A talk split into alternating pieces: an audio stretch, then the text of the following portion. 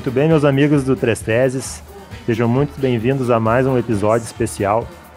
Hoje estou aqui na companhia do meu colega, camarada Mano. Boa noite, Mano. Boa noite, boa noite, Vicente. Hoje é bem especial mesmo o episódio. É isso aí. Hoje nós vamos falar de um tema que envolve a seleção brasileira de 70.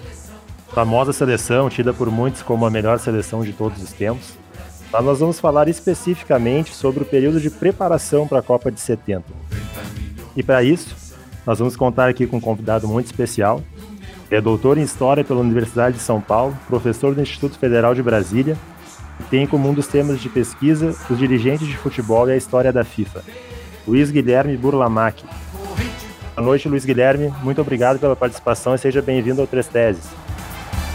Boa noite, tudo bem? Bem-vindo, obrigado. É, boa noite, mano. Boa noite, é, Luiz, né? É, obrigado aí pelo convite. E vamos embora. Boa noite, boa noite. Então, é, a seleção de 70, né, ela é tida por muitos e a gente geralmente faz uma vinculação direta com o regime militar, né? A parte ufanista, da propaganda. Mas o Luiz Guilherme, ele fez uma pesquisa que nos chamou bastante atenção e por isso a gente fez o convite para ele, sobre o papel dos empresários em associação com o regime militar na preparação da seleção de 70 para a Copa. Luiz Guilherme, a gente sempre gosta de começar esses especiais, né, históricos, é, fazendo uma contextualização, né? É, eu acho que a gente pode partir. Bom, o Brasil era campeão, né? Bicampeão, 58 62, e aí tem uma campanha muito ruim na Copa de 66. Frente a isso, a CBF, a CBD na época, né? É, resolve estabelecer o tal do Plano México, o Planejamento México. Acho que é a partir daí que a gente pode começar, certo? Podemos. É... Então, podemos começar a partir daí.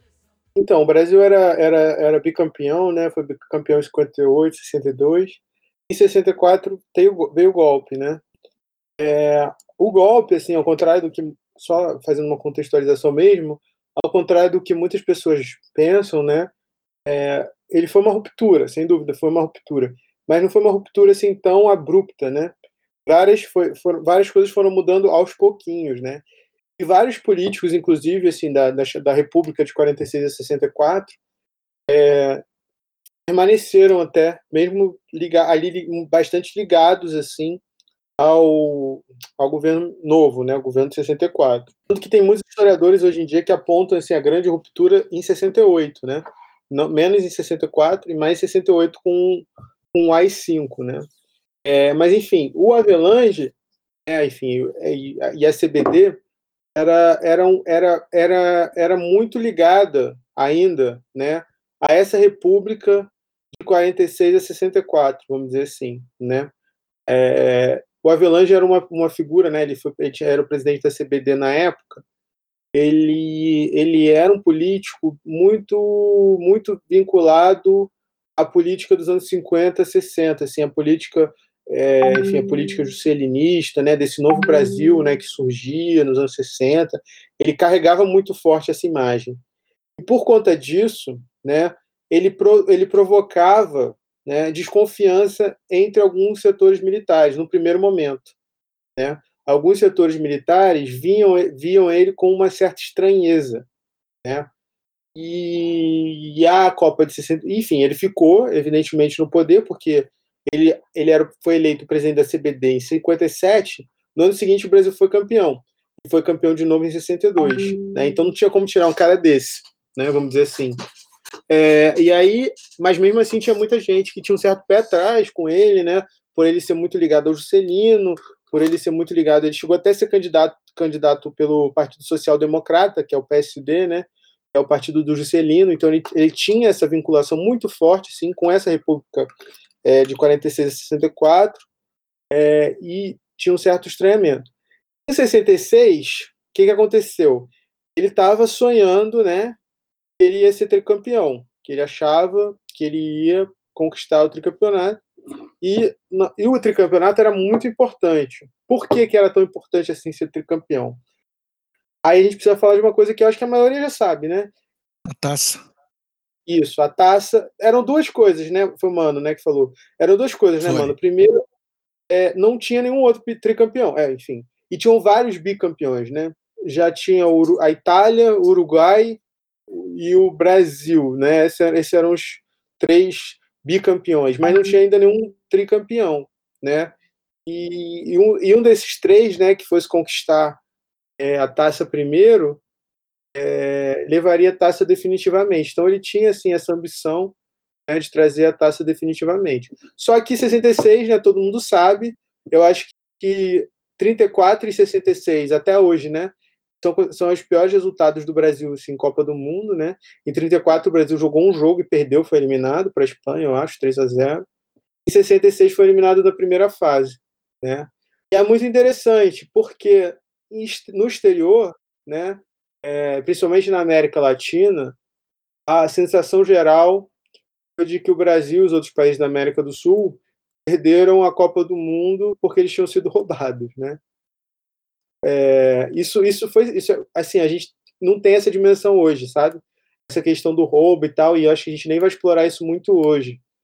Isso é uma outra parte até da minha tese. Mas eu encontrei, né, em alguns arquivos diplomáticos ingleses, a galera falando assim sobre o roubo no Uruguai, motins assim, né? Porque não foi só o Brasil que teve uma arbitragem, arbitragem supostamente estranha, né? Foi o Brasil, Uruguai e Argentina. Então, assim, a sensação desses três países, né, do Brasil, do Uruguai e da Argentina, de que tinha uma espécie de complô contra a América do Sul, né? E aqui, aqui no Brasil essa explicação não colou tanto, né? Quem ficou, digamos assim, né? Porque toda toda derrota da Copa do Mundo tem uma espécie de culpado. Quem ficou assim como a, o rosto a derrota foi justamente o Avelange, né? Ele virou ele virou símbolo da derrota. Por que, que ele virou símbolo da derrota? Porque ele depositava muita expectativa, né, nessa Copa e porque supostamente ele teria desmontado o que ele havia construído em 58 e 62. Como assim desmontado? Em 58 e 62, o braço direito dele era um cara chamado Paulo Machado de Carvalho. Né? É, e aí esse camarada foi escanteado, né? porque, enfim, uma das hipóteses né, que foi circulou na imprensa é de que ele queria capitalizar a vitória sozinho. Então ele afastou o braço direito dele, não. Eu vou ser o responsável. Só que como ele colocou né, o rosto dele para colocou muitas fichas, né? Quando você faz uma dobra aposta, pode também né, perder. E foi o que aconteceu. Ele perdeu e perdeu feio. E aí justamente culparam, né, responsabilizaram ele. E como já havia assim, uma, uma, uma insatisfação com ele, por ele ser muito próximo ao regime juscelinista e coisa e tal, o cargo dele chegou até a ficar em xeque. Né? E a partir desse momento ele, ele decidiu que ele precisava agir. Acho que a gente percebe que esse contexto, então, coloca assim, um, uma pressão e um desejo dele maior ainda em relação à Copa de 70, né? Então, é por aí, né, mano? Inclusive, a gente pode falar agora sobre os valores né, que estavam envolvidos no, no tal do Plano México.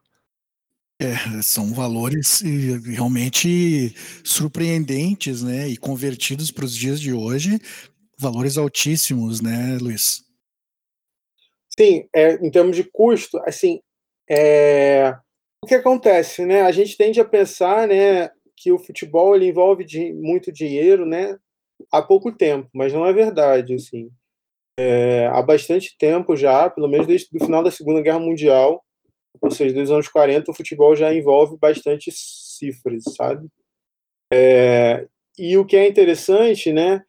Que ele em risco, o Avelange em risco, ele não podia é, ou ele devia, ele, enfim, ele, ele primeiro ele vai tentar mudar um pouco a situação política dele, né?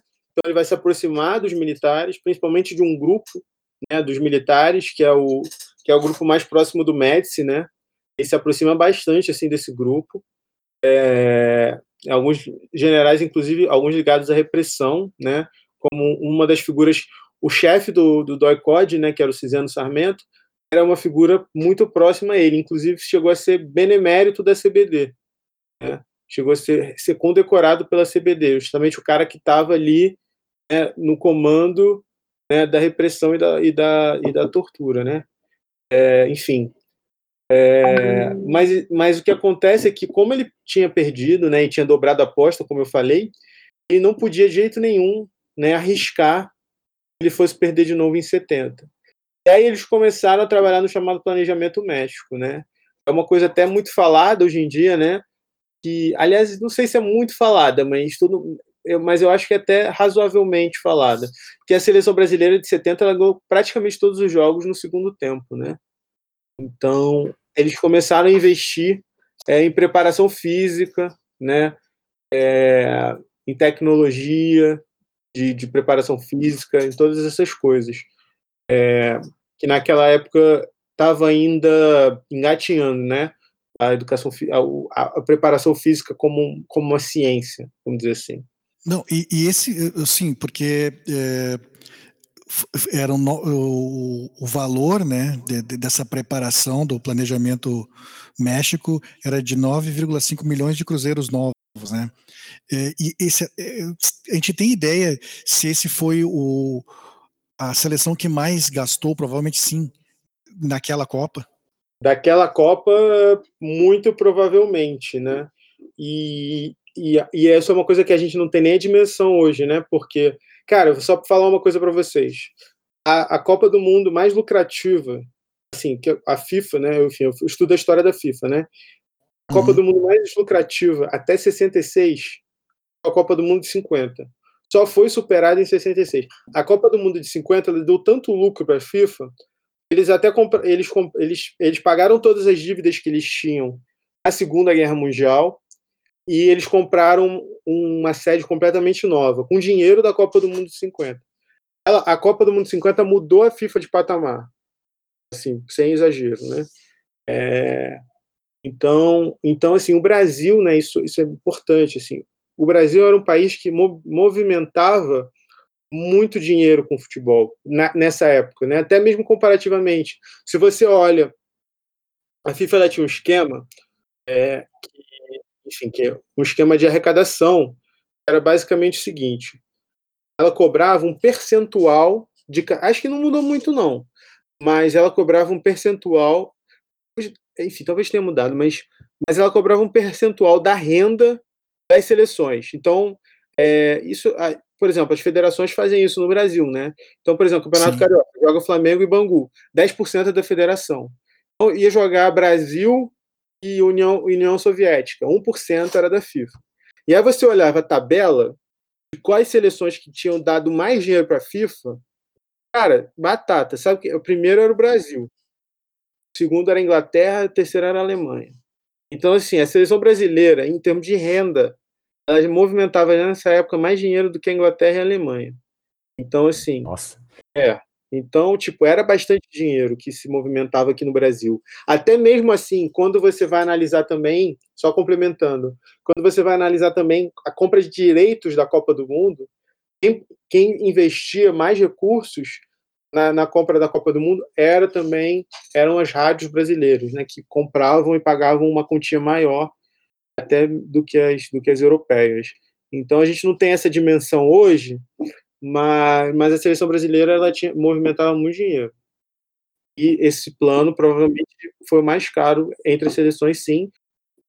É, muita grana, né, cara? Muita grana. E é tanta grana que, obviamente, a CBD não teria verba né, suficiente própria para financiar esse planejamento México, mas ao mesmo tempo, né, a, a, gente viu aqui na tua pesquisa, né, que tem declarações do próprio Avelange um tanto receoso de pedir esse valor integralmente aos militares, porque isso poderia ser uma faca de dois gumes, né, poderia se voltar contra ele em caso de fracasso. Então, é, é, aí acho que é a partir daí que nasce essa busca, né, pela iniciativa privada, principalmente ali no núcleo que envolvia o Fluminense, alguns conselheiros do Fluminense, é, como é que se deu esse, esse, esse, encontro, assim? Como é que foi inicialmente esse encontro de interesses? Isso. O que, que acontece? A CBD ela, ela tinha bastante dinheiro, tanto que ela financia uma boa parte, né, do planejamento México, mas ela também tinha muito déficit, né? Porque uma das características desse tipo de associação é, é cara, é uma característica, inclusive, assim, a gente vê é, nos orçamentos hoje, né? Que é uma pressão da, das pessoas por recursos, é né? uma disputa dos recursos. Então, quanto mais recurso, mais disputa por esses recursos. Estou simplificando, mas é um pouco isso. É... E o que acontecia é que a CBD ela englobava todas as associações esportivas, né? Então, e muitas davam prejuízo. Então tinha que, tipo, o que acontecia é que muitas vezes o dinheiro do futebol ele meio que se, né, dividia é, entre outras modalidades e tal, né? Uma lógica um pouco assim, uma lógica um pouco do, econômica, mas misturava também um pouco a política e tal. E o, o Avalanche precisava de mais recursos para o futebol especificamente, né? Para o futebol. E, e, e, como ele tinha essa posição, né? Como eu estava falando, ele era muito identificado com a República de 46, né? E menos identificado com o golpe de 64, pelo menos nesse momento. Talvez hoje isso tenha mudado. Talvez hoje em dia as pessoas, quando pensam no Avalanche, pensam mais na, no regime militar do que na República de 46 a 64. Diria que provavelmente. Mas naquela época, as pessoas, quando pensavam no, no pensavam diretamente no Juscelino, sabe? Que eles eram muito próximos e tal. É, então tinha essa desconfiança com ele. E, e, ele tinha um medo, um receio, né, de que pudessem, de que uma, de que de novo, né, dobrar a aposta, como ele fez em 66, pudesse fazer com que ele fosse limado pelos militares. Então ele vai fazer uma aproximação tática, vamos dizer assim, com os militares, no primeiro momento. Só que os militares tinham uma certa dificuldade, assim, é, de conseguir recursos, né? Eles tinham um certo receio, né? Dinheiro público é sempre mais complicado, porque você tem que prestar contas, né? Mesmo naquela época que não tinha tanta prestação de contas não tinha tanta transparência, você tinha que ter, ter alguma, né? Até pelo volume de dinheiro né, que envolvia, né? Imagina, é, tu ter que prestar conta daquele volume de dinheiro para preparação para perder uma Copa, ia ser Isso. uma cobrança que os militares com certeza não, não queriam bancar, né? Exatamente. Mas ao mesmo tempo, é, então, e aí ele vai procurar empresariado. Ao mesmo tempo, por outro lado, né? Como é que eu vou dizer? Por outro lado, ele, ele também é, os militares não abandonaram totalmente, não, né? Mais para frente a gente pode até retomar esse ponto. Mas ele procura os empresários, né? Então, assim, uma das coisas muito importantes, assim, sabe, são os clubes de futebol. Para os clubes de futebol são muito importantes para os torcedores, né? Porque a gente ama os clubes. Né? Não sei, eu acho que o Luiz torce para o Grêmio, não sei você, mano. Mas eu torço o Flamengo, a gente ama os nossos clubes. Mas para os dirigentes, eles também amam os clubes. Eu não tenho muita dúvida que eles amam, não. Né? Mas, por outro lado, o clube é também um espaço de circulação, né? Que eles conhecem muita gente, né? Principalmente, tipo, esses clubes é, mais ligados a, a, uma elite, né? Como é o caso do Fluminense, eles se frequentam, eles fazem festa, eles se conhecem. É, são marcas que abrem portas, né? Fulano é presidente do Fluminense, aí todo mundo conhece. Rola um networking, né? Rola, né? É, se, se, hoje, né, cara, um conselho de clube é um espaço totalmente elitizado, segmentado, é, no, naquela época mais ainda, né? E, isso, e a maior parte desse, isso que, que eu também acho importante comentar, a maior parte desses conselheiros é, daquela época, né, eles são atletas também, eles foram atletas também, né? Então eles tinham sido atletas é, já nessa época eles não tinham mais sido atletas de futebol, porque o futebol começa amador assim, simplificando, né? o futebol começa amador e de elite, né? Depois ele vai se popularizando. Conforme o futebol vai se popularizando, essa elite ela vai meio que largando o futebol, né? E vai indo praticar outros esportes. O Avelange ele praticava natação, que na época era um esporte de elite, waterpolo e esses outros tipos de esporte. É, e, e, são vários assim, tipo, se você for, eu não sei como é que é no caso do Rio Grande do Sul, mas eu imagino que seja bem parecido também. Se você for pesquisar se você for pesquisar a trajetória do, dos presidentes aí, você vai ver que galera, é, provavelmente, muitos eram atletas de outros esportes que não futebol. Então, no Fluminense, eu consigo pensar atleta de vôlei, atleta de basquete, atleta de todas essas modalidades que permaneceram amadoras. E o, e o Avelange, ele jogava waterpolo com um camarada que era amigo do Walter Salles, que é, o, que, era o, que é até hoje uma figura bem conhecida assim na, na, na nas, a família Salles, né? O João Moreira Salles, o Walter Salles, são os filhos dele, né? E eles são os donos do Unibanco, né? Que juntou com o Itaú, hoje em dia é o Itaú. Juntou, juntaram dois bancos, juntou o banco da família Setúbal com o banco da família Salles, e aí eles criaram o Itaú, né? E são uma das famílias mais ricas do Brasil, se não for a mais rica, né?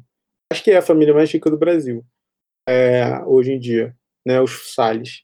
E o Walter Salles era amigo de um amigo, né, de polo do, do Avelange. Ele foi procurar o Salles para conseguir o dinheiro que ele precisava. Esse dinheiro que eu acho que. Cara, eu não tô com os números aqui, mas eu acho que era um milhão e meio, dois milhões de dólares.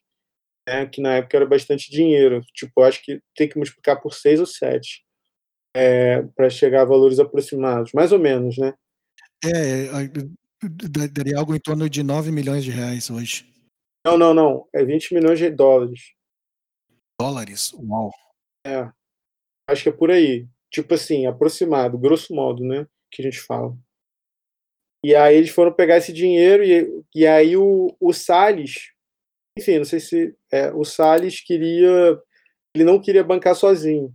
Também porque eu não sei se é porque ele não tinha, não tinha dinheiro, sabe? Eu acho que é porque Acho que, acho que também, né, Luiz Guilherme, também por não querer se associar sozinho numa empreitada que tinha algum risco, né? Podia Exato. associar a imagem dele ao fracasso, se, se tem a derrota isso. na Copa, né? Exatamente. Cara, porque é isso, assim, sabe? É, assim, tem, eu, sou, eu estudo futebol, né? E é muito interessante isso que, que, que muita gente, assim, né, os historiadores, eles criticam muito esses manuais, sabe? Que aí pega, o cara pega todos os resultados da história do Grêmio, e, e do, do Grêmio, do Inter, do Flamengo, do Botafogo. Ah, não, isso aqui é a história do Inter, história. Não, tipo, não é só isso. Mas por outro lado também, você contar a história do futebol sem pensar, né, sem incorporar os resultados é bem complicado porque, sobretudo do ponto de vista dos dirigentes, eles apostam muito né, é, no re resultado. É um risco muito grande. Eles estão apostando o tempo todo, né? E o Avelange apostou também que ele ia, que ele ia, que ele ia ganhar. E o Salles queria apostar, mas não tanto, né? Mas, como eu acho, assim, uma hipótese. É, então ele se associa e diz, ó, eu ajudo, mas não vou ajudar sozinho, não. E aí se forma uma espécie de consórcio, né? De, se usa a estrutura da, da UBB ali, do, da, da, União dos Bancos Brasileiros, mas, e também daí começa, vamos associar daí ferramentas de mídia, através de crônica esportiva, é, aí associação discursiva também com o governo militar da época, o fanista, né, aquele sentimento nacional, essa coisa que é mais falada, né. E, e, e de popularizar, né, esses caras, né. Isso, uma coisa interessante é que o, o, o Salles, né, é uma figura é, cuja atuação é também antiga, né? E o Salles, cara, é uma figura que precisa ser mais estudada, sabe? Eu até tenho receio assim, de falar algumas coisas, porque eu acho que ele precisa ser mais compreendido. É, ele também me parece uma figura como Avelange muito identificada com a República de 46 a 64, né? Mas como eu falei, não vários da República de 46 a 64 não tiveram dificuldades depois do golpe, assim. Alguns sim, mas muitos não. É, e o Salles me parece que também não teve, sabe? Talvez contribua para isso um, um, recorte de classe, né, Luiz? Uhum. Sim, exatamente. Mas, mas, mas eu nem sei se só, porque, por exemplo, alguns empresários foram é, arruinados, né? Tipo, alguns empresários sim, que tinham uma posição mais, é, mais, uma posição mais dura, assim, sabe? Só que o Salles e o Avelange me parecem mais pragmáticos, assim, sabe? Eles não fazem parte. Assim... Talvez também tenha ali uma questão da ele ser associado ao setor bancário, né? E aí tem uma ligação com o governo forte também por esse lado, né? Mas é, é... mas o que eu fico pensando é que tem uns, tem uns empresários, sabe? Que eu não sei se eu, que eles são meio Luciano Hang, assim, sabe? são tipo assim, são fanáticos assim pelo regime militar, Sim. entendeu? E tem uns outros empresários que têm tem um apoio, mas é uma coisa mais pragmática, sabe? Esse me parece o caso assim do Salles. Assim. Eu como, como eu não sei, por o que eu te falei, eu acho que precisa de mais estudo sobre ele, né? É, mas ele não me parece assim, sabe? Ele não me parece um cara que, por exemplo, articulou a favor do golpe, sabe? Tipo, ah, não, ele Sim. apoiou explicitamente o golpe. Ele apoiou, assim, mas, mas, mas, mas, mas de uma forma diferente, sabe? De uma forma de uma forma mais distanciada, assim, sabe? Tipo, criando uma distância, assim. Ele tinha sido embaixador no governo Vargas, né? Então, é, parece uma figura com mais traquejo político, né, para transitar. Ele foi ministro da Fazenda no governo Goulart também, né? Ele era um, ele foi uma é. espécie é. de foi aquele último? Joaquim Levi, sabe? Bem, bem isso mesmo, que ele queria, que ele um cara que prometia fazer a composição. É que Joaquim Levi foi meio isso, assim. O Salles foi meio isso uhum. também, meio Joaquim Levi. Também que o Joaquim Levi foi parar nesse governo aí também. Mas, mas enfim, é, depois. Mas o caso, o, o, o, o Salles, ele tinha um certo distanciamento, assim, eu acho. Mas, de qualquer maneira, ele se beneficiou bastante, assim, isso é inegável, né? Por outro lado, é inegável que ele se beneficiou com a política do regime militar. É, principalmente a partir de 67, né? É, tem toda uma discussão que eu não vou entrar aqui no mérito, é a política de, de, de política, política voltada para o setor bancário, igual você estava falando, que favoreceu muito a concentração. Né? Se hoje a gente tem cinco bancos, né, praticamente, isso começou ali no regime militar, porque antes é, é eles, eles incentivavam as fusões né, para diminuir o número de bancos, né? Exatamente, eles incentivavam a concentração bancária, porque tem uma, uma enfim, é parte ideológico, né, e parte ancorado na literatura econômica, que acho que isso isso estabiliza a economia. Nos anos 90 fizeram a mesma coisa, né? Aí o, o desesperador, né, pessoal, é que se a gente for ver, tá acontecendo a mesma coisa, né? Não, o presidente do Banco Central dessa época é avô do presidente atual. É, dinastias, dinastias, né? É. Ah, e, e, e, aí eu, eu posso falar até do Thompson Flores, né? A gente vai chegar lá, prefeito aí da. da vamos da... chegar lá, vamos chegar lá nosso daqui a prefeito, pouco. Nosso prefeito. Nós vamos chegar nele daqui a pouco. É, eu só queria tocar já, já na, a partir né, de tão estabelecida essa, essa agenda né, empresarial, junto com a CBD e tal. É, aí a gente tem uma passagem aqui na, na pesquisa do Luiz Guilherme que me parece muito interessante, que dois meses depois do contato inicial do Avelange com o Salles, né, da troca de correspondências ali do início, é, tem, um, tem um jantar, né, Luiz, que é onde já estão ali presentes jornalistas, né, jogadores da seleção, e a, inclusive o, o, nome dos pratos que são oferecidos nesse jantar, por exemplo, né, nós temos como entrada creme de aspargos à Avelange, prato principal bife João Saldanha e no fim um café a Pelé. É, que até também meio complicado, né? É, é engraçado isso, né? Foi, foi um jantar de arrecadação também, né? Para juntar os empresários e começar ali a arrecadação para a CBD, né? Lá na casa do Walter Salles, que é lá uma casa grande, é, quem conhece o Rio, né?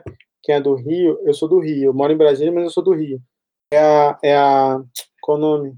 Instituto Moreira Salles, né? Que é onde é o Instituto Moreira Salles. Esse café foi lá. Esse jantar foi lá. E contou com várias figuras, assim, né? Na imprensa e tal. É, e, e, essa coisa dos pratos, né? É muito curiosa, né? Porque o Avelange ele era meio obcecado com aspargos, né? Era o prato favorito dele. É, mas é muito doido, né? Enfim, essa coisa da associação direta do, do, do, do, de nomear, né? Que eram as principais três figuras, né? De certa maneira, eram também as três principais figuras ali daquela seleção naquele momento, né? Era o Avelange, o Saldanha e o Pelé, né? E estava presente nesse evento também o Nelson Rodrigues, né? O Nelson Rodrigues, que era um camarada também, é, enfim, genial, né? Mas muito alinhado com o governo militar, né? Na época. E o Nelson Rodrigues ele vai começar a escrever é, uma série de crônicas, né, cara, é, favoráveis ao aquela movimentação, né, que eles estavam fazendo, né. Inclusive, posso até ler uma aqui, deixa eu ver se eu acho, que eu acho que vale a pena. É, deixa eu só achar, né, porque eu não tô com isso aqui aberto. Ah, tá aqui. Mas, mas é daí que vem a pátria de chuteiras, né? Pessoalmente, inclusive. Tinha uma como é que se diz, coluna, né, no jornal, e ele e ele escrevia várias crônicas e e todas tinham assim um teor bem nacionalista, né? Sim. Mas é, é bem interessante que essa aqui, por exemplo, esse trecho aqui que ele escreve em 69, é, não deixa de ser romântico o apoio que os nossos empresários estão dando aos CRET. O exemplo de Walter Salles define o novo Brasil. No passado, o homem rico não saberia dizer se a bola é redonda ou quadrada. E vejam como Walter Salles recebeu de braços abertos o apelo que lhe fez Avelange. Está trabalhando para a seleção. Vivo eu a dizer que o Scratch é a pátria de chuteira, pois os nossos empresários pensam assim, sentem assim, veem assim. É muito interessante, né? Porque é, assim, o regime militar, né? Ele se pretendia, né? Revolucionário, né? E toda toda revolução ela pretende criar um mundo novo, né? Do zero, né? E quando ele fala assim, o exemplo de Walter Salles define um novo Brasil, é justamente esse Brasil, né, que supostamente nasceria, nas, teria nascido com, com, com, com, com o regime militar, né, com a Revolução, entre aspas, de 64. Né? Então, quer dizer, no passado, né, o que, que, acontecia? que, que acontecia? Havia claramente uma diferença entre o homem rico e o popular, né, que o popular jogava, jogar futebol, o homem rico nem sabia né, de que, que é que, que é, enfim, que, que é o futebol e tal. Claro que o Nelson Rodrigues está idealizando aqui, né? Uma propaganda. O Walter Salles não. Ele recebeu é, de braços abertos o Avelange, está trabalhando. É isso, não tem conflito, enfim, não tem conflito, não tem conflito nenhum. São todos juntos, né, num só coração, como diz a música, né? Esse discurso, né, Luiz Guilherme, é, é, é, é, claramente influenciado pelo, pelo ideal do Gilberto Freire, né, de, de apagar as tensões e conflitos no Brasil, né, raciais, sociais, né, esse discurso de somos todos, estamos todos unidos, né. Muito. Inclusive essa coisa, né, ao mesmo tempo, né, mas ao mesmo tempo a diferença grita, né, porque aí a gente pode voltar até os pratos, né, quer dizer, o café Pelé, os aspargos avelange, é uma coisa extremamente racista, né. Exatamente teve um, um, um, um, camarada desses, assim, desses. O que, que acontecia? É, às vezes, jornalistas eles também eram dirigentes nessa época, né? Então, tinha um camarada que ele escrevia no Jornal dos Esportes, o Vargas Neto, acho que ele é sobrinho do Vargas. Ele chamou o Avelanche de Pelé Louro. Nossa. E essa era a ideia. Era um pouco assim: tem o Pelé dentro de campo, tem o Pelé fora de campo, estão todos numa mesma sinergia trabalhando pelo Brasil, né? E um pensa fora e, e, tinha uma dualidade ali no Vargas Neto que era uma dualidade bem freiriana, né? Que é uma, uma dualidade, eu digo uma uma complementação, né? Quer dizer, o cara lá, o Avelanche está pensando e o, e o, e o Pelé está executando, né? Então tem um, tem um pouco isso assim na crônica, né? Então, um manda, outro outro obedece, né? Tem um pouco assim ao mesmo tempo que, que ele diz que eles estão todos juntos, você vê que os papéis sociais são muito claros, né? O que, que cada um é obrigado a fazer, né? Um é obrigado a fazer uma determinada coisa, outro determinada, determinada coisa. Então, se o Avelanche está pensando, se o Avelanche está tá maquinando, o Pelé está executando dentro de campo, né? Então, tem uma, uma, uma hierarquia muito clara. Né? Os espaços são muito bem definidos, né? Até onde, pode, onde não pode ser ultrapassados.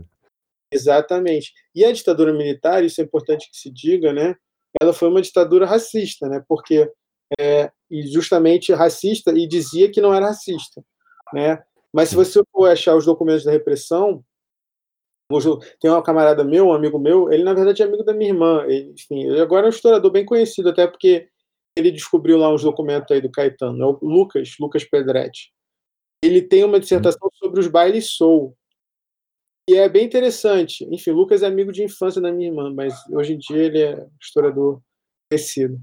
É, ele é bem interessante porque ele, ele encontrou uns documentos dizendo do, da repressão dizendo que não se podia falar que no Brasil tinha racismo. Então eles perseguiam não só os comunistas, sabe? Mas eles perseguiam também aqueles que no Brasil tinha racismo, movimento negro. Com certeza.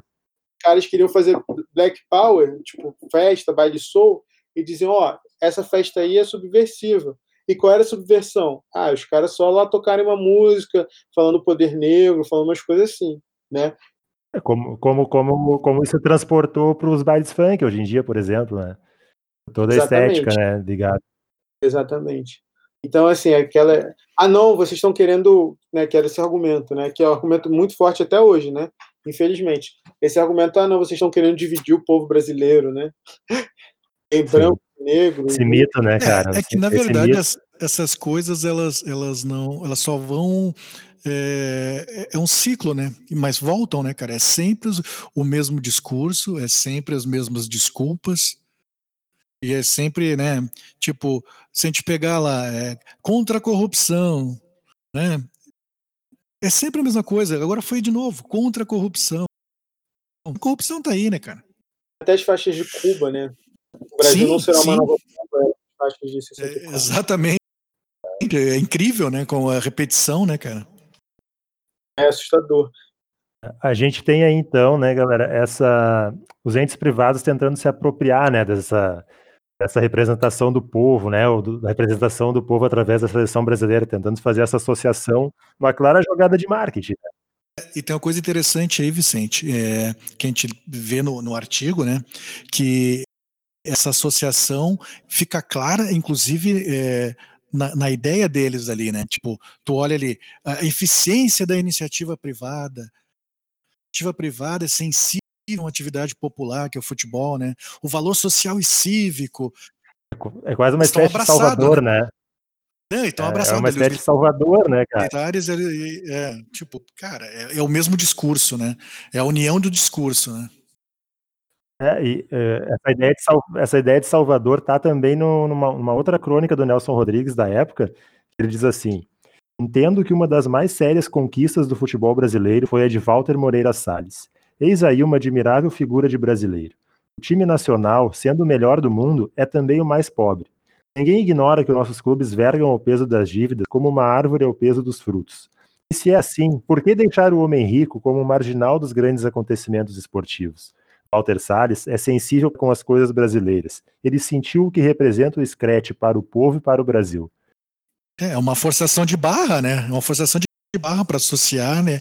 E venerar o, a, a, elite e associar ela a alguma coisa, alguma coisa popular. Isso. Tem muitas coisas interessantes nesse trecho que você trouxe, né? Primeiro que é, como a gente já falou, né? Mentira que era mais pobre, né? A gente falou isso. Muito pelo contrário. É, longe de ser o mais pobre, a seleção brasileira, né? E outra coisa, né, cara, porque naquela época a gente tem que pensar que o Brasil tinha vivido a ditadura varguista, né? E a ditadura varguista, naquela época, a, o papel do Estado, né? É um pouco diferente de. Isso é uma diferença que, a gente que eu acho que eu posso apontar. As pessoas confiavam muito no Estado, menos na iniciativa privada, né? É, e a iniciativa privada se ressentia um pouco disso, né? É, tipo, ah, bom, a gente também pode é, atuar junto à sociedade, né? Pelo menos conquistar né, corações. É porque as pessoas confiavam no Estado e confiavam menos na iniciativa privada, naquele contexto, né? É, no, na esfera pública, né? Hoje em dia não, hoje em dia isso já é diferente, né? Enfim, bem diferente. Mas naquela época era um nível de desconfiança muito grande. E essa campanha era o objetivo mudar isso, né? Vamos, vamos a partir de agora confiar na iniciativa privada também. E, e parece teoria da conspiração, mas os caras se reúnem e discutem isso. E, e, loucura, né? Que deu, deu certo, né? Deu, deu certo, né? Se a gente olhar, deu certo isso. Estão fazendo isso há 50 anos, né? Deu certo, estão fazendo isso há 50 anos. De que a iniciativa privada é mais eficiente, de que, enfim, todo esse discurso aí, né? E de que a iniciativa privada também se preocupa, é boazinha e tal. É, é, a, é a demonização do espaço público e da, da coisa pública justamente para proporcionar a apropriação, né? Eles tomarem esse espaço para eles. Não, e o que é doido, né? Só para concluir esse assunto, eu me surpreendi com isso, sabe? É como é como isso é decidido, como isso é pensado, né? Tipo, eles, eles pensam, articulam e fazem. É, usam a estrutura deles, né? Como usaram a rede de agências bancárias, né? Para Exatamente. A ideologia na época. É um plano, é uma coisa assim, nós temos esse, esse, esse objetivo. Né? Não é uma coisa assim, tipo, ah, não, teoria da conspiração. Não, eles têm esse objetivo. Tá claro, tem, tipo, nos, nos documentos eu achei isso claro, né? Então, assim, não é casual, não. É proposital. Sim. Vamos, vamos voltar então para essa rede, né, para esse consórcio de empresários aí que se formou, é, e falar um pouquinho das representações estaduais, já que a gente citou o Thompson Flores. Então, o Brasil não é muito grande, né? Enfim, idiota esse comentário, mas não sei se eu podia ter falado isso. É palavrão, mas enfim. Pode falar o que quiser, cara. Aqui é totalmente livre. Ah, tá liberado, é, tá liberado, velho. Ah, então, é uma ideia meio, é meio. O Brasil é meio grande, né? E naquela época era maior, porque as distâncias eram maiores. Mas para ir de um lugar para o outro, né? Mas enfim, o que acontece é o seguinte: é, eles regionalizaram, né? Eles, eles fizeram uma estrutura nacional o presidente, o chefe dessa estrutura nacional era o Walter Salles. E aí eles falaram: não, tudo bem, a gente tem essa estrutura nacional, mas a gente precisa descentralizar. Como? Como a gente vai descentralizar? Vai escolher algumas figuras locais e vão ter comitês locais de arrecadação. Né? Porque isso é muito importante também. Como é que é o patrocínio hoje em dia, né? Sei lá, é, é, enfim, a Volkswagen, né, que é patrocinar o Grêmio, o Flamengo, vai lá dar um dinheiro pronto, pagou. É. Nesse caso, ainda numa pré-história, vamos dizer assim, do patrocínio esportivo, se é que a gente pode chamar assim, eles achavam que quanto mais é, mobilização, né, quanto mais é, quanto mais alvoroço né, se gerasse, maior eles iam ter de visibilidade, né, maior retorno eles iam ter de visibilidade. E, e aí eles descentralizaram justamente para poder ter mais mobilização, né? E aí eles foram pedindo, né, dinheiro um para o outro, né, quase um meio proto-mecenato, assim, né? Proto-mecenato não, mecenato, e, e, pedindo dinheiro e tal, e, e, se baseava um pouco nisso, né? Porque eles achavam que quanto maior, mais extensa fosse essa rede, quanto mais visível ela fosse, mais penetração ia ter e mais a campanha ser exitosa, né? Porque se você mobiliza um conjunto maior de pessoas, aí você consegue ter mais visibilidade, etc. Eles fizeram isso. É o famoso engajamento. Isso, exatamente. E aí eles descentralizaram, eles fizeram uma estrutura nacional, que era o rosto da campanha era o Walter Salles. Só que essa campanha tinha braços locais. E aí, por exemplo, em São Paulo, a gente está falando que não muda, né? Qual foi a primeira pessoa que eles chamaram em São Paulo? Paulo Maluf. Parece piada, né? Os caras chamaram Maluf. E aí o Maluf disse que não. Eu não sei por que, que, ele recusou, mas ele recusou. E aí foi o Hermílio de Moraes, que é do grupo Votorantim também, que é uma das famílias mais ricas do Brasil até hoje, né? Isso é uma coisa, gente, ponto pacífico, assim, entre os historiadores, ninguém discute isso, mas que as principais fortunas, assim, é, do Brasil, né, as famílias mais ricas do Brasil, praticamente todas, assim, é, foram feitas no período da ditadura, tá? Elas, praticamente todas. Talvez esses, esses friboi aí da vida, né, o JBS lá dos irmãos, talvez tenha um ou outro, assim, né, a revista mais recente, mas a maioria se fez no período da, da ditadura. Então, assim, Malu, os Hermílio de Moraes, e não é coincidência, né, Luiz, que seja um período de altíssimo índice de corrupção, de endividamento externo violentíssimo do país, né? É a pilhagem, né? Os militares provocaram. É o período de maior endividamento. Ex exatamente, a dívida explode, né? Então a dívida do Brasil era razoavelmente controlada. Durante muito tempo, assim, a galera colocou a culpa nos fatores externos, né?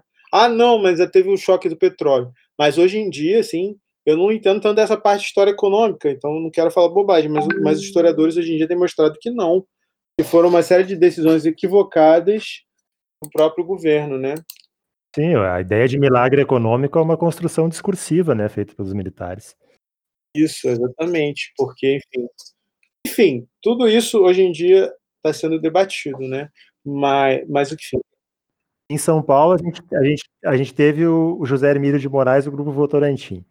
No Rio, a gente tem uma outra figura que acho que a gente pode falar um pouco, que é o Antônio Galotti, do Grupo Light, né? Porto Alegre, a gente já, já falou do Thompson Flores, que era o prefeito da época.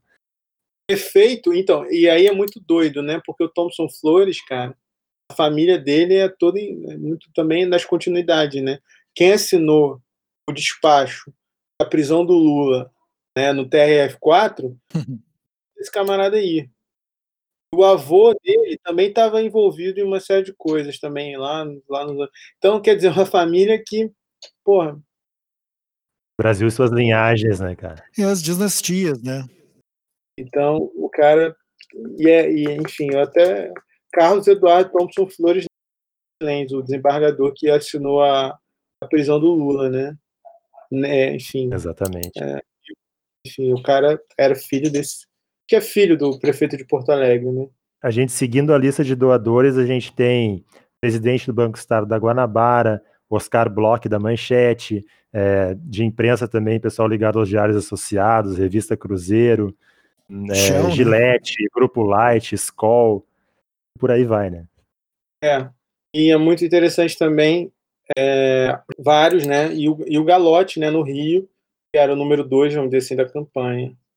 Ele era vice-presidente da campanha e presidente do comitê, local. É, esse bem alinhado, né, com a, com a, com a ditadura, né? O Galote, né? Esse sim. Esse aí não tem dúvidas. Esse, inclusive, era, era, era um camarada que havia sido, nos anos 30, ele havia, ele havia sido da, da juventude integralista, né? Nossa Senhora. É, e aí se manteve, é uma pessoa de direita toda a vida, né? Tipo, depois apoiou o golpe, foi, era, um, era um dos idealizadores do IPES, né? Que, que, que foi o, vamos dizer assim, o, o órgão pensante do golpe, né? É, ele doava dinheiro para os IPs e tal. Todas aquelas dúvidas, né, que eu falei para vocês que não era possível afirmar em relação tanto ao Avelange quanto ao quanto ao Walter Salles, quando a gente chega no Galote, aí não tem dúvida nenhuma, né? Exatamente, entendeu? É o estereótipo. Né? É o estereótipo do cara alinhado com o regime. É, ele estava completamente alinhado com o regime militar, né? E, enfim, acho que é isso aí é isso aí não tem dúvidas. E ele era muito, eles eram muito, ele é muito próximo ao Avelange.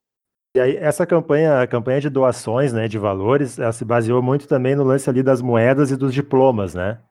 Era uma campanha que apostava, né, as fichas é, na, na mobilização, né? E aí a forma que eles encontraram de mobilizar era uma coisa meio hoje em dia, né, parece simples, né, é, rudimentar, né, é, você comprava uma moeda e você ajudava a seleção. Então, assim, é, parece aquela coisa, né, porra, quando eu era criança, enfim, torcia pro Flamengo e tal, enfim, torço pro Flamengo até hoje, mas na época o Flamengo era meio falido, né, e aí, e aí sempre tinha, se cada um der um real, sempre tinha sim, essa. Sim. sempre um tem esse pensamento. Um raspadinha. Uma raspadinha. É. Os gremistas daqui tiveram o Fica Jardel, né, cara? Tu ligava e doava uma grana pro Jardel ficar mais seis meses no Grêmio. Pois é. Aí, então, aí. Então foi uma coisa meio assim: você comprava uma moeda, a moeda valia, sei lá, 10 reais em ouro, era bem mais, tá? Eu tô. tô, tô... 50 dólares era. Isso, 50 dólares, enfim, que era bastante dinheiro. E aí você, você dava 200 dólares, entendeu? E aí você pagava moeda, você aquela moeda, e os outros 150 dólares iam para a seleção. Mas, tinha um lance que para os empresários da época que, que, que, contribuíam através da, de comprar essas moedas e tal, até nisso era ganha-ganha para os caras, né? Porque eles podiam comprar essas moedas e depois revender se quisesse. Podiam. Mas, é, mas é, tinha, tinha essa ideia de revender é, pelo preço que ela valia, né? Nas agências, né? É, alguns davam mais, né? outros não. Assim, na verdade, a maioria dava mais do que a moeda valia. Então, é, e o Avalanche conseguiu um desconto, né? Então, se a moeda valia, vamos dizer assim, 30, 50 dólares, igual você falou, eu, eu não tenho os números aqui de cabeça. É, se ela valia 50 dólares, para a Casa da Moeda cunhou de graça, né? É, enfim, a gente vai falar mais sobre os militares, acho que mais à frente, mas, mas a Casa da Moeda cunhou, então tinha um desconto, então tinha a estrutura do. do então, enfim, era, era, era. Se acaba tendo uma margem de lucro, né? Com, justamente com essa, com essa diferença que os, militar, que os empresários doavam, né? A gente tem a moeda para a galera que tem mais grana, mas tinha o diploma também que custava um pouco menos. Isso, bem menos. E aí talvez seja uma coisa de 10 reais, né? É, e, e, o lance desse, desse diploma tem um, um, lance estranho, né? Porque nele constava o nome do, do Saldanha, né? E aí eles continuaram vendendo com o nome do Saldanha mesmo quando o Saldanha saiu, é isso? Isso. Eles começaram a fazer essa campanha as eliminatórias, né? E o Saldanha era um cara muito popular na opinião pública, né? Como o Avelange, ele, ele, como ele tinha perdido 66, ele precisava de escudos, sabe? Ele precisava de gente assim que fosse, cara, vocês devem ver isso aí, né? Tipo assim, o tempo todo. É, Pô, se você, por exemplo, se tu tem o Renato no Grêmio, você não vai criticar o Bozan. Pô, porque o Renato é um escudo pro Bozan. Né? Você primeiro critica o Renato, depois você critica o Bozan. Aí você tem o técnico fraco, tipo esse do Flamengo aí, o Domi. Você vai criticar o presidente direto. Não tem, o cara não tem escudo, ele está se expondo. Né? E o Saldanha era, era um cara que era muito popular e tinha um nome muito grande assim na opinião pública. Ele funcionava justamente assim como um escudo assim para Avelange, né? E, e, como ele estava mais fraco assim com, com, os militares, né? Depois de 66, ele precisava desses escudos e o Saldanha era isso. Só que o Saldanha depois de uma época aí ele enfim, tem milhares de, né, de hipóteses né, sobre a demissão do Saldanha. Eu acho que não cabe nem a gente entrar, né, porque dá um programa inteiro. É, e acabou, acabou, ele acabou saindo. Só que ele ainda assim era muito popular, ele ainda assim tinha um nome assim, muito grande na, na opinião pública. E aí, enfim, ele sai no meio da campanha. Só que o pessoal quer usar o nome dele no diploma. Não, mas acho que sem dúvida, né, esse momento da saída do Saldanha deve ter criado ali um momento de preocupação e instabilidade para o pessoal que estava envolvido nessa campanha, porque o marketing era muito em função dessa popularidade que, que tu bem falou da figura do Saldanha, né? Teve o marketing aquele feito pela Shell de para frente Brasil com as feras do Saldanha. Então, deve ter causado alguma turbulência ali, né, no grupo deles. É, e empresário também gosta de estabilidade, né? Gosta de segurança, gosta dessas coisas. Então, por isso que muito receio até, né? Porque o futebol é um espaço de instabilidade e tal. O empresário trabalha com meta, né? Trabalha com essas coisas. E aí você trocar um técnico faltando poucos meses para começar a Copa do Mundo é no mínimo arriscado, né? E isso realmente não foi bem recebido não por parte do, do comitê da campanha. Eles ficaram com medo do Brasil perder, né? É, mas só que deu tudo certo, no Brasil acabou ganhando, mas naquela época gerou uma apreensão muito grande e teve uma insistência para manter o nome do João Saldanha, porque era o nome que vendia, né? Os diplomas. E conseguiram falar com o João. E aí é muito interessante, né? Porque é justamente o Galote, né, que é o empresário mais alinhado entre todos com o regime, vai falar com o João Saldanha. Né? E aí eu não tenho muita explicação por que, que escolhe um Galote, mas o, o Galotti vai pessoalmente falar com o Saldanha pedir para ele para ele deixar o nome no, no diploma e ele aceita. Ele entrega uma carta pessoalmente, é isso, né? Uma carta pessoalmente, uma carta que ele diz como é importante, né? E o João Saldanha todo mundo dizia, né, que era do, alinhado do Partido Comunista e vai justamente o cara mais à direita, né, entre os empresários, vai justamente esse cara que vai pedir para o João Saldanha é, deixar o nome lá no diploma. E ele aceita, né? Engraçado.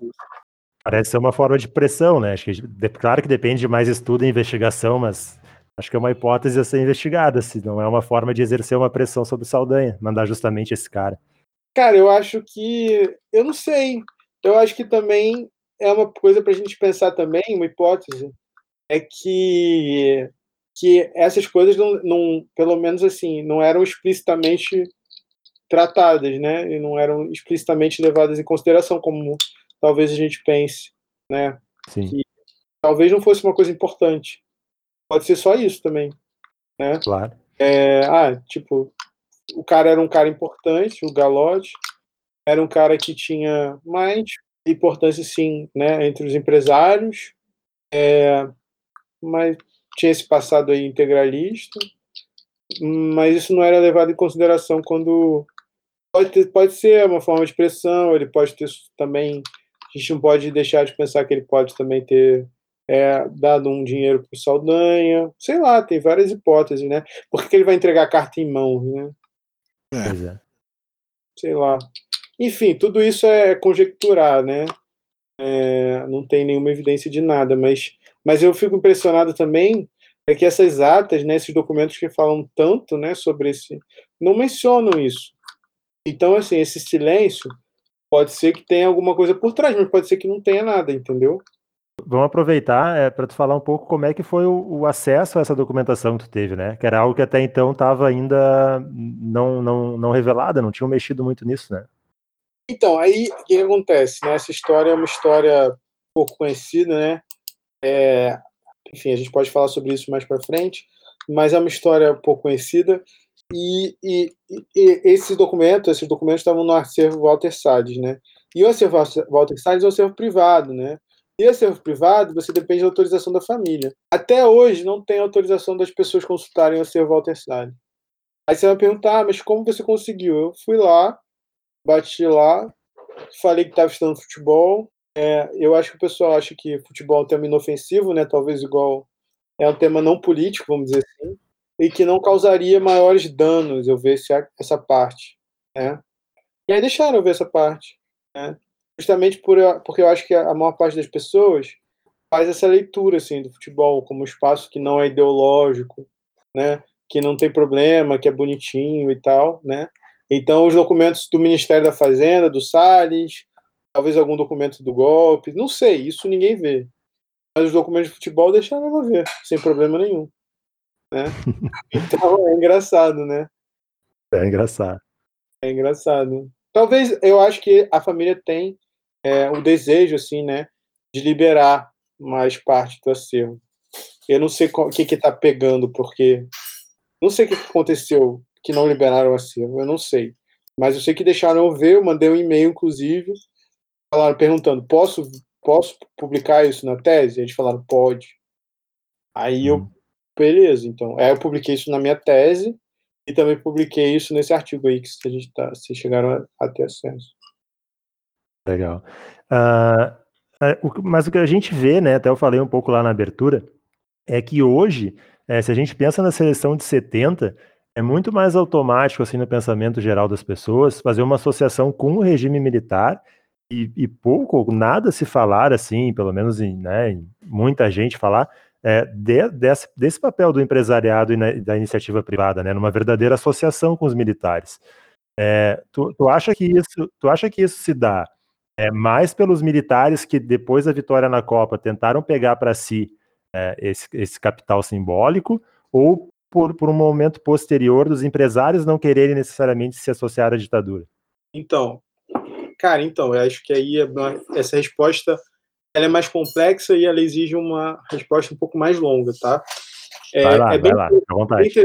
Isso pelo seguinte, é, porque, o que, que, acontece, né? Hoje em dia, como é que as pessoas...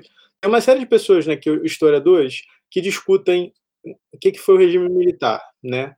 E aí, essas discussões passam, inclusive, pela maneira como é, se nomeia o regime militar. Então, tem um grupo de historiadores é, mais tradicionais, vamos dizer assim, que eles chamam simplesmente o regime militar de regime militar, né? de regime militar, ponto. Né?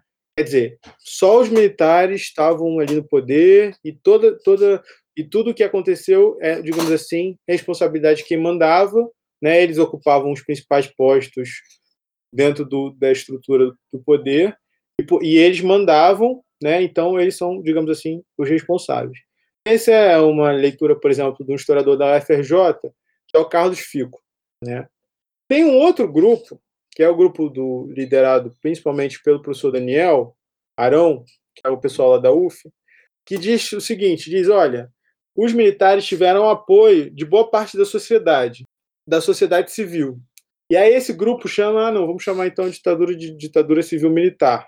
Uma coisa que o Daniel fala que eu acho que é muito relevante é a seguinte: ele fala, olha, é, depois do regime, ninguém mais, depois de 85, ninguém mais queria ser associado à ditadura mili civil militar, mas contando um pouco, né, desse passado, remexendo aí as coisas que sobre as quais não se quer falar, né, é, eles acabam, eles, eles, enfim, você, você, você acaba encontrando, né, um monte de gente depois disso que rompeu com o regime, mas que apoiava, né, e, e vários casos assim. Já, mas ainda tem uma terceira, né, só para uma terceira linha, né, de, de outras pessoas que dizem, olha, esse regime, a gente é um, teve um apoio da sociedade, vamos dizer assim, definida é, de forma mais ampla, mas teve apoio de grupos localizados. Esse gru esses grupos localizados, eles se concentraram principalmente entre os empresários, né? Que é esse, esse tipo de pesquisa, enfim, é uma terceira linha.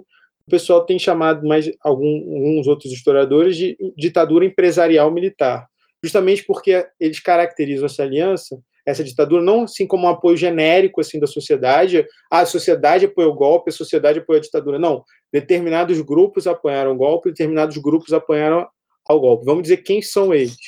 É, foram os militares com boa parcela né, do empresariado, né, e de alguns setores mais especificamente. O setor bancário, por exemplo, apoiou bastante, os, as, as empreiteiras, né, a mineração, tudo isso hoje em dia está fartamente documentado, assim como esses grupos cresceram graças a uma série de políticas públicas do, do, do, do, do adotada pelo regime né, empresarial militar nessa terceira nessa terceira linha.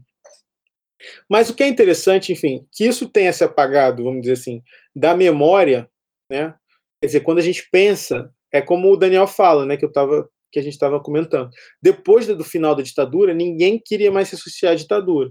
E a Copa de 70 ficou marcada como um momento de apropriação política, né? Aquela foto emblemática, né, do Médici levantando a taça e tal.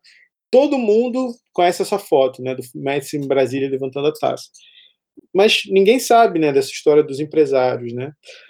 É, por quê? Ah, beleza, que isso tenha se apagado da, da, da, da memória das pessoas, isso é até compreensível até certo ponto, eu penso. Mas por que, que isso se, se apagou das pesquisas dos historiadores? Cara, não teve um historiador antes. Ah, pô, meio. Mas não teve um historiador antes de mim. Um dos temas mais pesquisados assim por historiadores é a relação entre, entre ditadura e futebol, né? Não teve um historiador antes de mim que tenha recuperado essa história. E é uma história que aparece nos jornais. Tipo assim, eu uhum. tive acesso a esses documentos do Walter Salles e tal, mas, mas aparece nos jornais na época.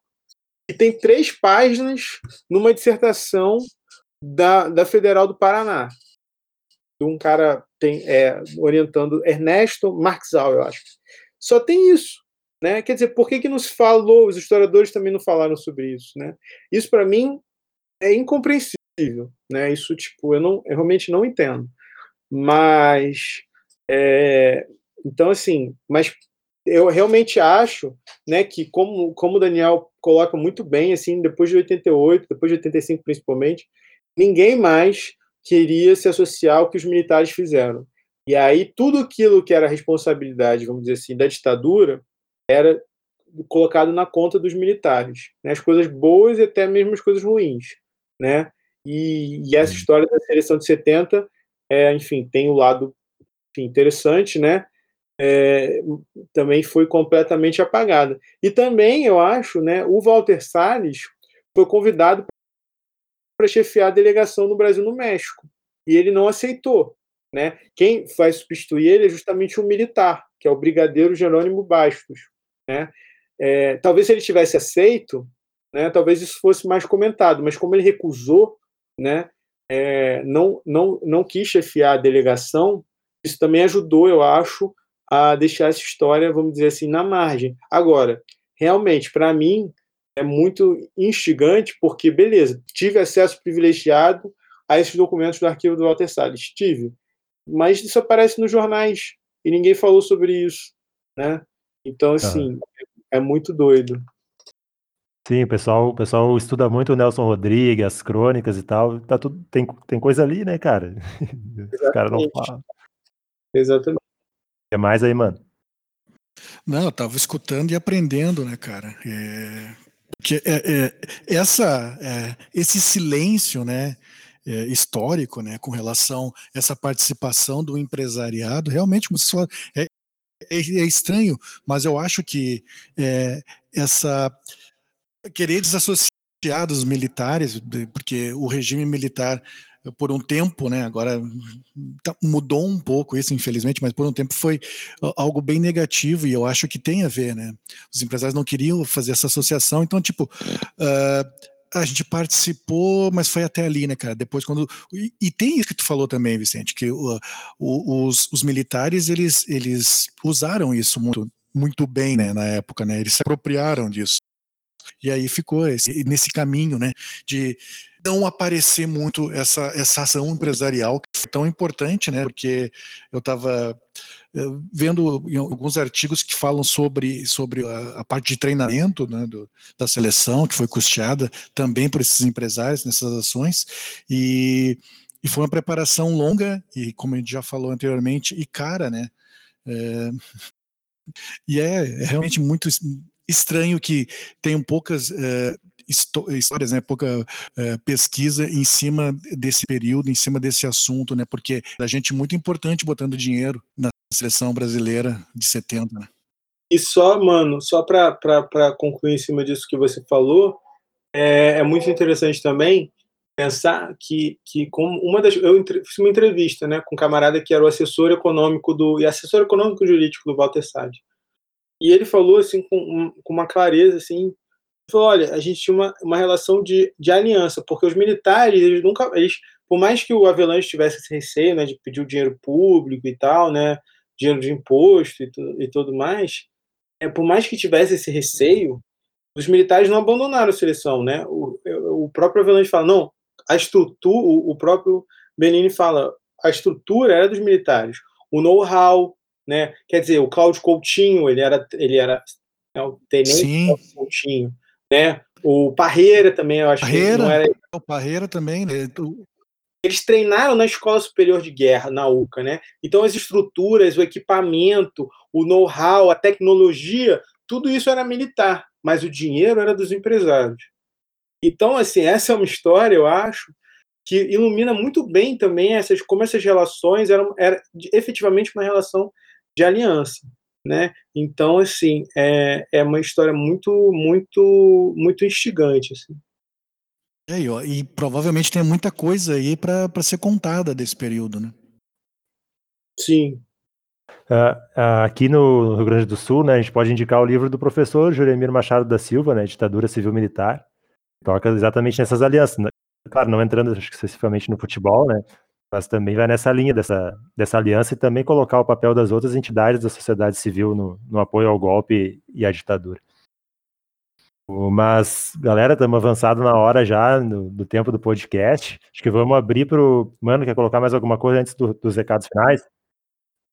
Sim, sim, deixa eu só perguntar para o Luiz Guilherme o seguinte: o, o, como ele é um cara estudioso do futebol, né, de todo, tudo dentro do futebol ali, como a gente está vendo. E o que, que ele está trabalhando hoje de pesquisa com relação ao futebol, Luiz? Então, eu fiz a tese de doutorado sobre a eleição da Avelange na presidência da FIFA. Aí hoje eu estou tentando. Hoje eu sou professor né, do Instituto Federal de Brasília. É, eu estou tentando, por enquanto, eu não tenho feito assim pesquisa sobre futebol, não. É, eu tenho trabalhado outros temas, tenho pensado outras coisas. É, eu estou mais envolvido, assim, questão de publicar coisa da tese, que eu ainda não, uhum. não fiz, sabe? Umas coisas assim. Eu defendi ano passado só. Então ainda estou bem, bem fresco. O que, assim, eu não queria nem. Eu vou comentar, mas é que eu tô. É que ano que é daqui a dois anos, né? A gente vai ter os 200 anos aí da, da, da independência, né? E em 1972 teve a chamada Taça Independência, não sei se vocês já chegaram a ouvir falar nisso, que foi uma taça que o governo promoveu, né, em comemoração a, a, aos, aos 150 anos, né, da independência.